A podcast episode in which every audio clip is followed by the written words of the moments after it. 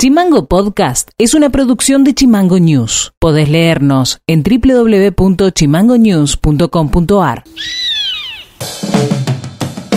Hola, ¿cómo están? Este es el resumen informativo de este jueves 30 de septiembre y estas son las tres más de Tierra del Fuego. En declaraciones a FM de la isla, el secretario de Industria Juan Ignacio García se refirió al cierre por tiempo indeterminado de la empresa Brickstar en Río Grande a raíz de la falta de kits para la producción de celulares Samsung y la finalización del contrato para la producción de equipos LG. Dijo que en el corto plazo no hay manera de conseguir materia prima para que la empresa pueda tener kits para producir celulares. A su vez comentó que la solución va a demorar, pero en el transcurso de unos meses debería normalizarse el flujo de materias primas, señalando que los niveles de producción y demanda que están teniendo los celulares en el país hoy realmente son muy importantes.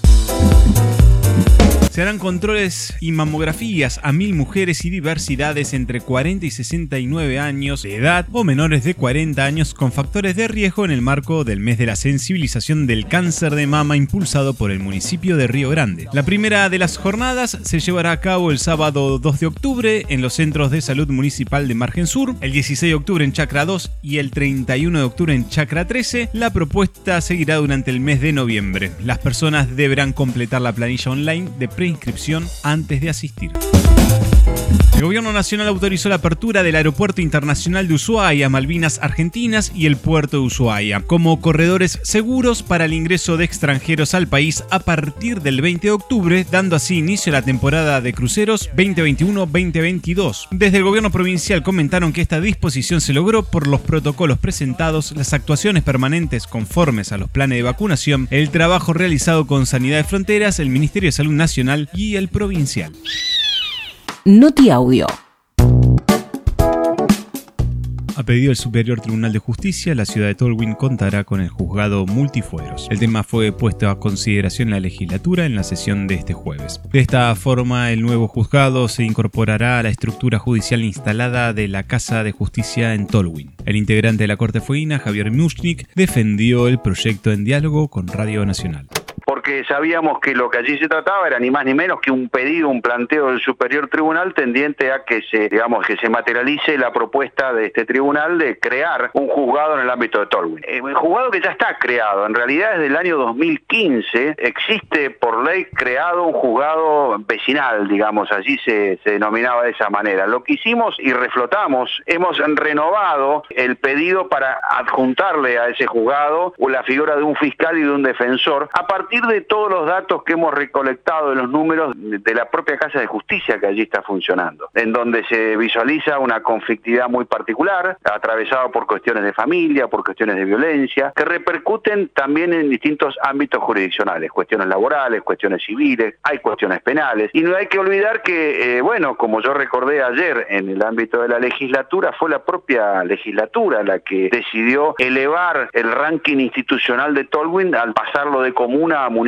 de manera que era prácticamente una cuestión de, natural. Todas las instituciones crezcan eh, también en ese sentido. Noti Audio. Tras la denuncia por sobreprecios en la contratación del municipio de Tolwyn, el intendente Daniel Harrington dijo que se puso a disposición de la justicia todos los expedientes de la municipalidad. A pesar de eso, dijo que está tranquilo porque se trabaja para transparentar la administración en Tolwyn. Nosotros pusimos a, disposición a partir de conocimiento de la denuncia y posterior allanamiento todas las eh, todos los expedientes, todas las cuestiones administrativas llevadas en cuanto a, los requerimientos de la justicia, lo pusimos a disposición. Obviamente, ante esta situación, este, estamos monitoreando todo lo que sea compras para que no tengamos ningún otro sobresalto respecto de esto. Más allá de eso, hay una tranquilidad respecto de esta situación porque entendemos que está en el ámbito de la justicia, que la justicia determinará lo que se hizo bien o si hizo mal, las cosas y entiendo además que nuestro nuestro trabajo, a pesar de, tener que haber acomodado muchas cosas y hasta el circuito administrativo mismo, que todavía puede tener fallas, seguimos trabajando para, para transparentar todo lo que son eh, el uso de los recursos del municipio. Hemos avanzado mucho en esta materia, estamos implementando un sistema de expediente digital, hemos avanzado mucho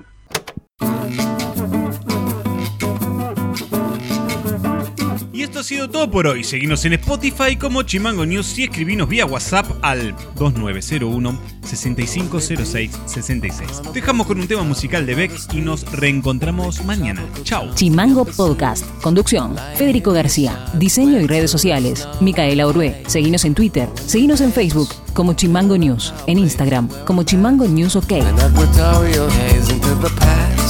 A colonial maze where there's no more confetti to throw.